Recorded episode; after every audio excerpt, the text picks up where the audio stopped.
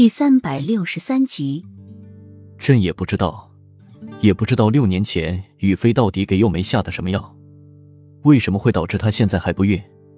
这一切朕都有责任，所以才会一再的放任皇后。说到这件事，齐盛瑞也是百思不得其解。小西子听到雨飞手上的动作，立马就停了下来。皇上，你就那么确定是雨飞下的吗？雨飞那么好的人，怎么会下药呢？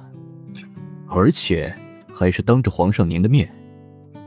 齐盛瑞垂下眼眸，信也好，不信也好，宇飞已经不在了，就不要再提了。那如果宇飞没有死呢？小西子做出一个假设。齐盛瑞听完愣了一下，随即就轻笑道。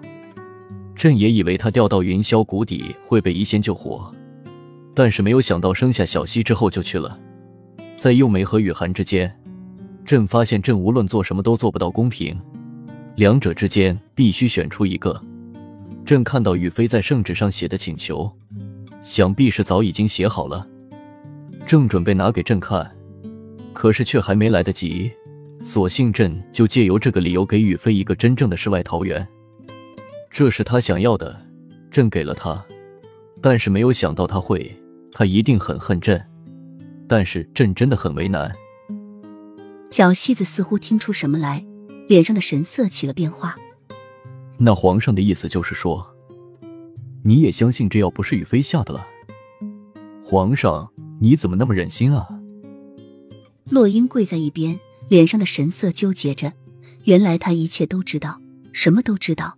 但是对幼梅的宠爱已经超过了一切，所以他就直接借由这个理由给她一个世外桃源，并且也宣布他选择了幼梅。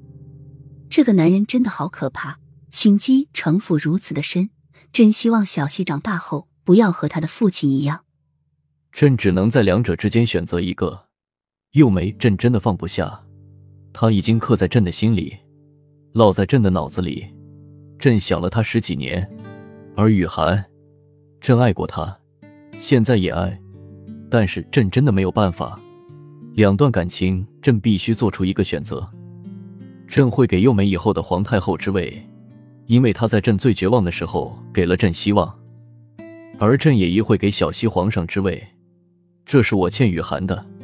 但是朕发现小西似乎知道些什么，朕真的很怕他知道真相之后会和朕一样为他的母妃报仇。甚至到最后，连朕都会杀掉。